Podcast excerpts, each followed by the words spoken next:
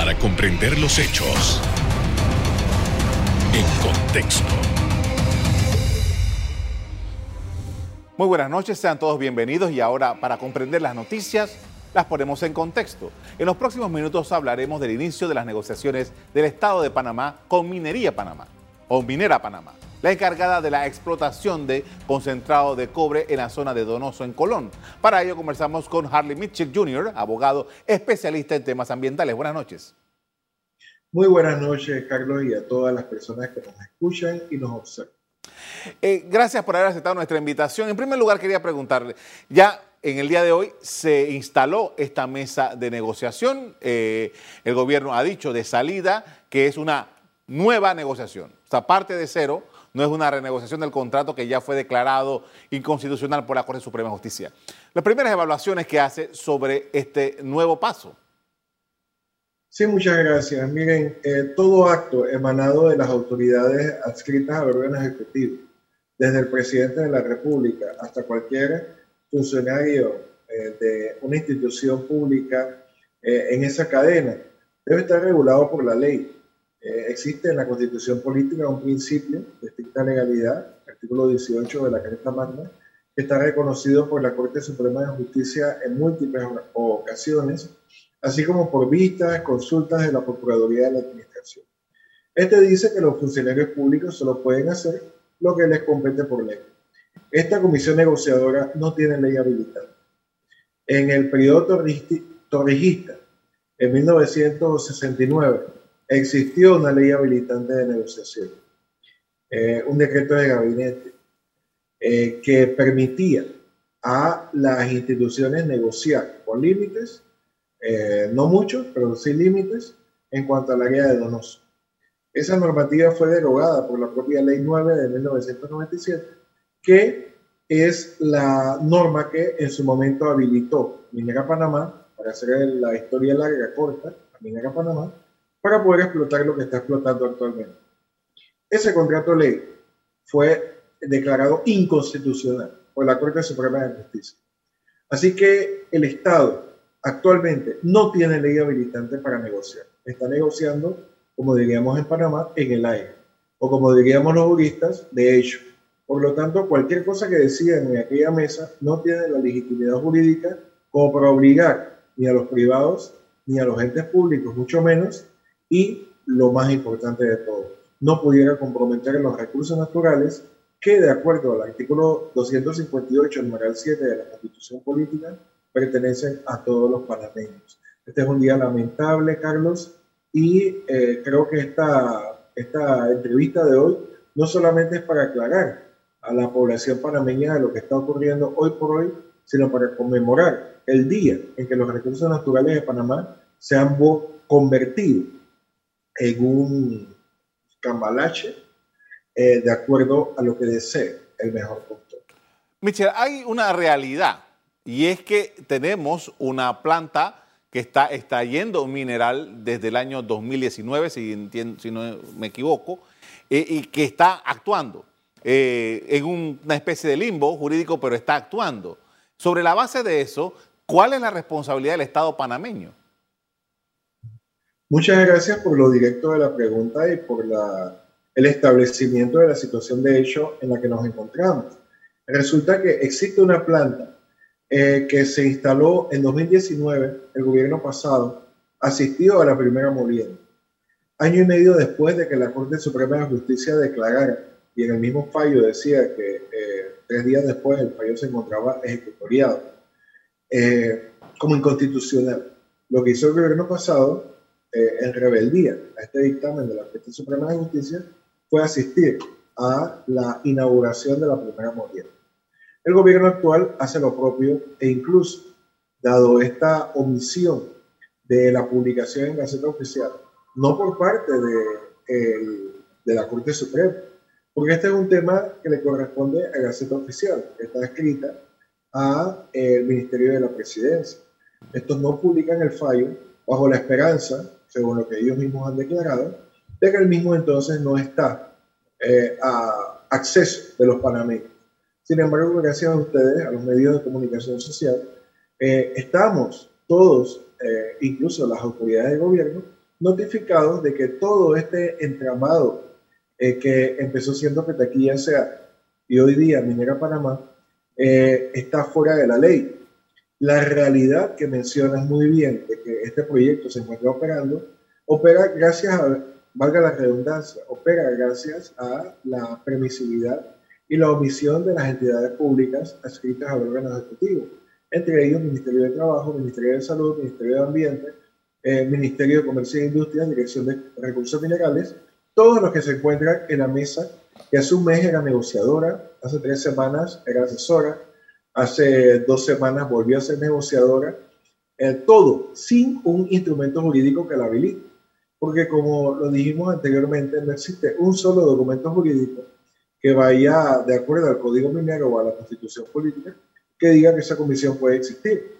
Porque el medio para adjudicar recursos minerales hacia terceros se encuentra en el Código de Recursos Minerales, lo cual se encuentra mencionado como un pie de página dentro de la negociación. Eh, esto no solamente va en contra del Código Minero, va en contra de la misma, eh, de la misma Constitución Política y de la Ley de Contratación Pública que establece las relaciones del Estado con proveedores o con adjudicatarios. Ah. Eh, así que estamos ante una situación de hecho que aunque tenga una manifestación en la realidad, la misma no está fundamentada en derecho. Todo lo que la sostiene es el poder del Estado en cuanto a omitir la ley y en cuanto a fuerza bruta que emite de las autoridades públicas, que de todas maneras quieren eh, modificar esta relación jurídica eh, contrario al Estado de Derecho y por lo tanto contrario a los intereses de, de Panamá. Ahora, eh, Michelle, hay, hay una situación y es que la, la operación de esta mina, como cuando se dio en el 97, fue a través de un contrato ley que fue a la Asamblea. Esta negociación que ahora se presenta implicaría que el, documento final del acuerdo que se llega y debe llegar también de nuevo a la Asamblea. Estás en lo correcto. Es el mismo camino, a diferencia de que en 1969 se emitió un decreto de gabinete que habilitaba al órgano ejecutivo a negociar de manera libre, con límites, pero de manera libre, eh, el proyecto de Molejón. Esta ley habilitante eh, se derogó con el contrato ley 9 de 1997. Este, a su vez, fue declarado inconstitucional por la Corte Suprema de Justicia, lo cual no resucita la vida jurídica. Este decreto de gabinete que permitió en su momento al órgano ejecutivo un órgano ejecutivo, por supuesto, en su día, dictatorial, negociar esta área de Molejo. Y, por lo tanto, el órgano ejecutivo está negociando en el aire, está negociando sin ningún tipo de legitimidad de ley, está actuando eh, totalmente contrario del artículo 18 de la Constitución Política. Y la situación de hecho que tú mencionas es eso mismo. De hecho, no puede existir una negociación de acuerdo a la ley que se haga eh, en desacuerdo a la misma ley, me refiero al Código Minero. El Código Minero dice cómo se adjudican los bienes minerales, de acuerdo al artículo 121 de la Constitución Política. La ley de contratación pública, que establece un principio de igualdad de proponentes. Aquí la negociación es con Minera Panamá. Pitcher a Ketcher, de una vez, y teniendo a Broadway como gran sombra, eh, que ya ha hablado con el órgano ejecutivo, con el presidente de la República y que han llegado a acuerdos de los cuales ningún panameño sabe. Esto violenta el principio de transparencia de la ley de contratación pública. Por tanto, el presidente de la República, el órgano ejecutivo del Pleno y todos los que estén de acuerdo con esto y que tengan algún mandato público, están desafiando las disposiciones de la ley que los limitan. Me refiero al Código Minero y reitero, ley de contratación pública. Eh, y lo que salga de esa negociación va a tener la misma dudosa legalidad que tiene el mismo contrato de ley Petaquilla que ahora pretenden renovar, que fue declarado inconstitucional de la por parte de la Corte Suprema de Justicia. Vamos, como dices muy bien, por el mismo camino, con la diferencia de que en 1997 estaba vigente aquel decreto de gabinete de 1969 y pudieron negociar, pero cerraron la puerta que hace porque la ley 9 de 1997 lo derogó el órgano ejecutivo hoy por hoy no tiene ley habilitante que lo autorice por parte del órgano ejecutivo para negociar cosas de esta naturaleza. Actualmente tienen en el Código de Recursos Minerales. Y como dijo el mismo ministro de Comercio e Industria, que se encuentra limitado por este código ante una periodista reconocida de la localidad, que cuando iban a negociar nos olvidáramos del código, lo cual corresponde a un desafío a la normativa jurídica y, por supuesto, una falta de garantía total a la misma minera Panamá, porque la misma al final pudiera conseguir por el poder del Estado eh, su contrato ley. Eh, sin embargo, el mismo tendría el mismo derrotero después de haber pagado lo que tengan que pagar, ya sea regalías o lo que sea. tengo que ir a un eh, cambio comercial. Michel, tengo que ir a un cambio comercial. Estoy pasado del tiempo. Vamos a ir a un cambio comercial. Y al regreso, seguimos elaborando sobre los elementos a considerar durante esta negociación minera con Cobre Panamá. Ya volvemos.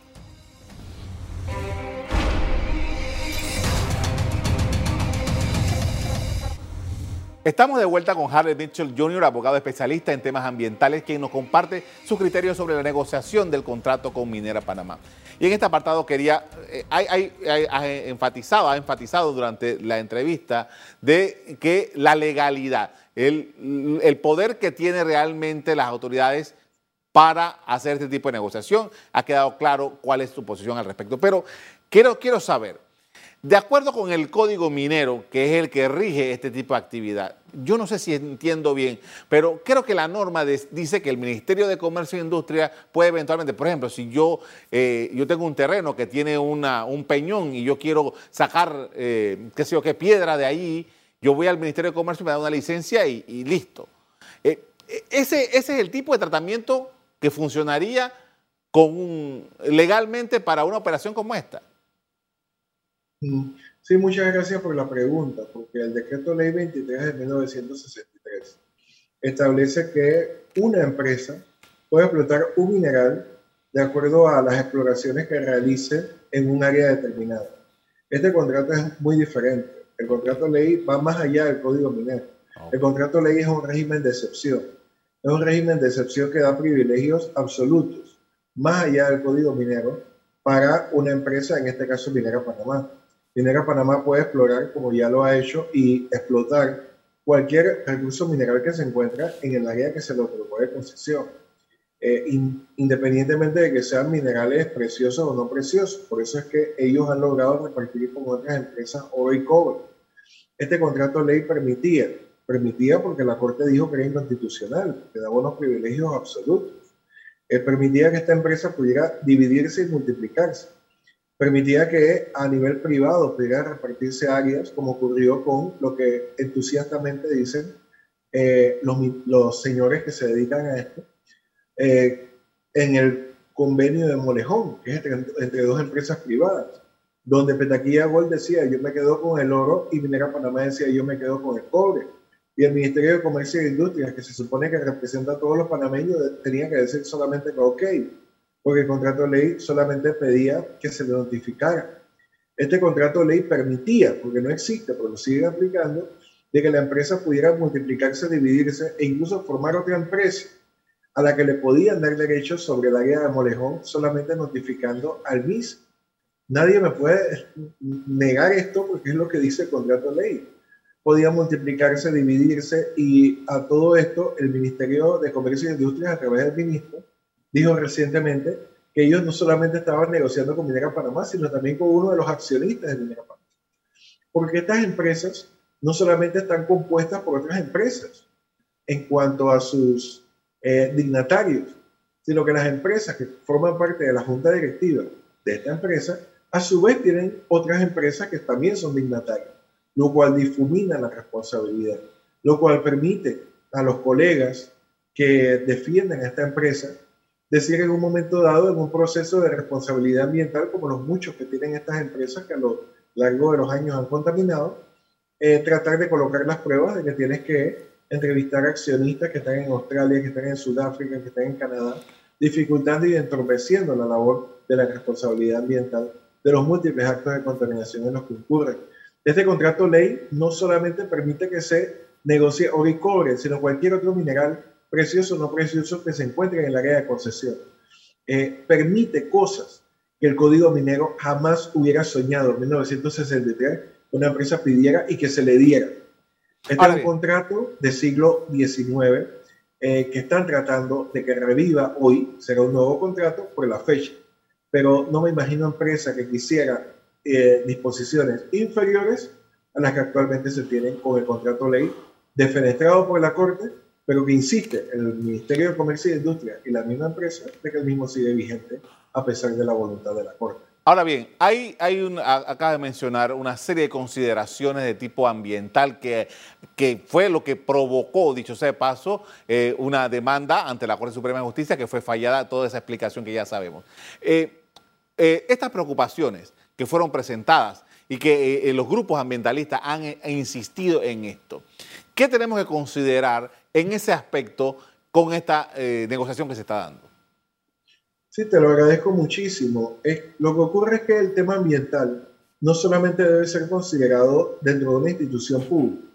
Eh, a pesar de que la voluntad de crear un Ministerio de Ambiente fue holística, un Ministerio de Ambiente que pudiera incidir en el estilo de, de, gobierno de un Estado, actualmente el Ministerio de Ambiente se va arrinconado a una situación de que el ministro de Ambiente es el encargado de recogerle la basura al ministro de Comercio e Industrias. Es lo que se ha dicho. El ministro de Comercio e Industria decide y finalmente el Ministerio de Ambiente es el que se encargará de multar, de revisar y de supervisar instrumentos aprobados. En el gobierno pasado, nadie me dejará mentir de que con la devastación de Lomacoa, que supuestamente era para una carretera eh, de la cual no existe ni un solo indicio de que va a ser carretera, es un tema que se está haciendo, pero, pero no hay beneficio público alguno, eh, el ministro de Ambiente de ese tiempo le recogió la basura al MOB. Eh, actualmente lo que nos encontramos es que el Ministerio de Ambiente, lejos de ser una entidad preventiva, eh, está diciendo que cuando la empresa incumpla va a multar. En 10 años el Ministerio de Ambiente no ha logrado que este Ministerio de Ambiente, incluso Autoridad Nacional del Ambiente, esto empezó de 2010 para adelante, nunca han logrado sentar a la empresa de acuerdo a una responsabilidad que sea consona con respecto a sus obligaciones.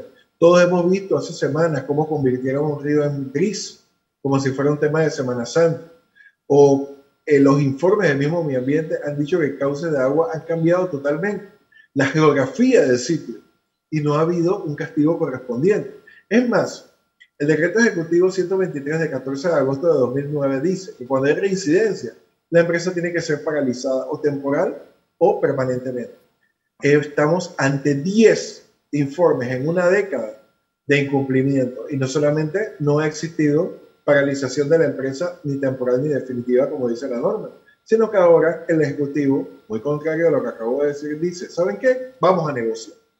Con esto vamos a hacer otra pausa para comerciales. Al volver, seguimos el análisis de la explotación de minerales en la República de Panamá. Ya volvemos.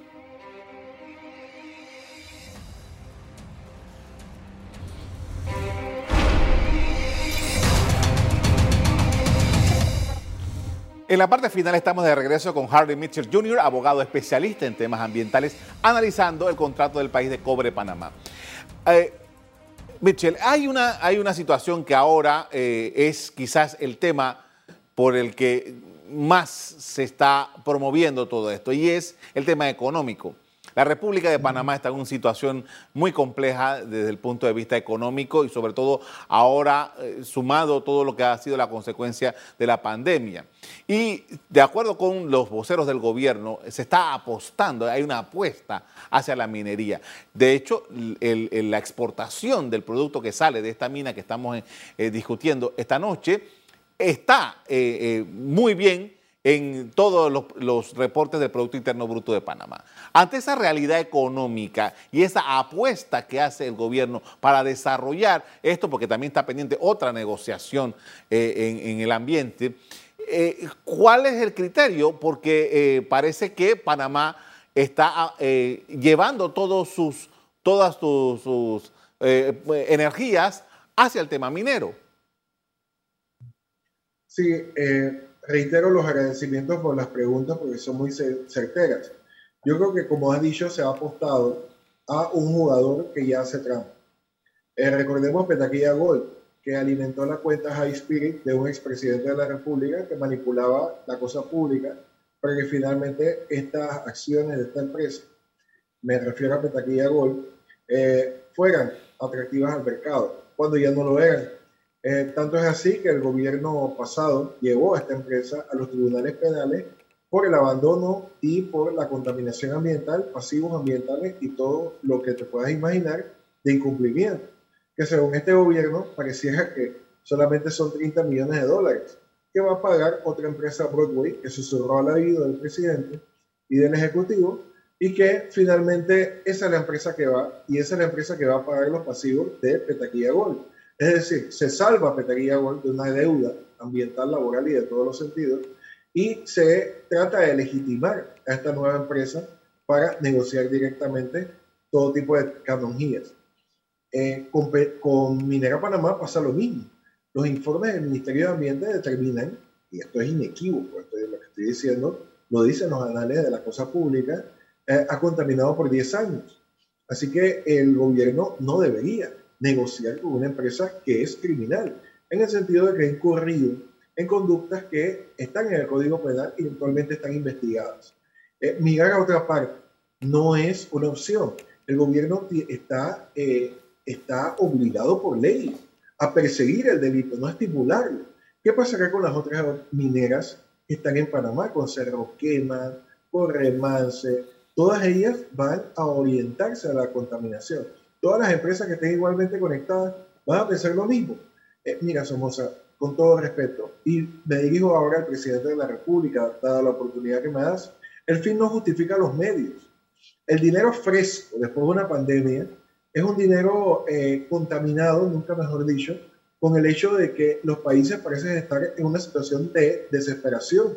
Sin embargo, la situación actual es prueba para que el turismo ecológico, para que las energías renovables, para que los negocios ambientales, para que la reforestación y ofrecer esto a todo el globo puedan ser negocios verdaderamente rentables. Incluso la posición geográfica de Panamá como un hub marítimo mundial hecho sin la injerencia de contaminación pudiera ser una opción, pero nos vamos por el dinero fácil de un ente que ya contaminó, un ente que está burlando al Estado panameño, un ente que a todas luces ya tiene experiencia por tres gobiernos de qué es lo que es evadir la ley ahora vamos a negociar con ese. Ese es el equivalente a lo que otros grupos cívicos decían con respecto a la ley de contrataciones públicas, de que no deberíamos negociar con empresas que ya han sido condenadas. La empresa llamada Minera Panamá no ha sido condenada por la permisividad del Estado. El mismo Estado y las mismas instituciones que no han publicado un fallo, del que ya todos sabemos, eh, en Gaceta Oficial, que dice que un contrato igualito al que se está negociando ahora es inconstitucional, con la diferencia de que en 1997 existía una ley que habilitaba al Ejecutivo. Ahora no hay nada. Es más, tanto es así de que cuando el presidente nombra a la comisión, incluso los medios de comunicación son engañados, porque los medios de comunicación dicen, se ha designado dónde está el instrumento jurídico. Lo vengo pidiendo hace muchas semanas, no se nos otorga, se nos dice que se nos va a contestar y se nos va a contestar y no se dice cuál fue la orden administrativa, cuál fue el decreto ejecutivo, cuál fue la disposición jurídica que habilitaba a estas personas para eh, negociar, aunque existiera, es inconstitucional, porque el Ejecutivo no tiene ley habilitante para negociar algo. Que correspondía a tanto a los panameños como corresponde al Código de Recursos Minerales adjudicar, y no libremente, porque si la ley de contratación pública es supletoria al primer instrumento que mencioné, esta establece instrumentos de transparencia. El señor Salamín dijo que ya ha existido una docena de reuniones de tiempo público de funcionarios públicos que no han sido reveladas a Panamá. Esto, en un ministerio público que se respeta, ya se estuviera investigando.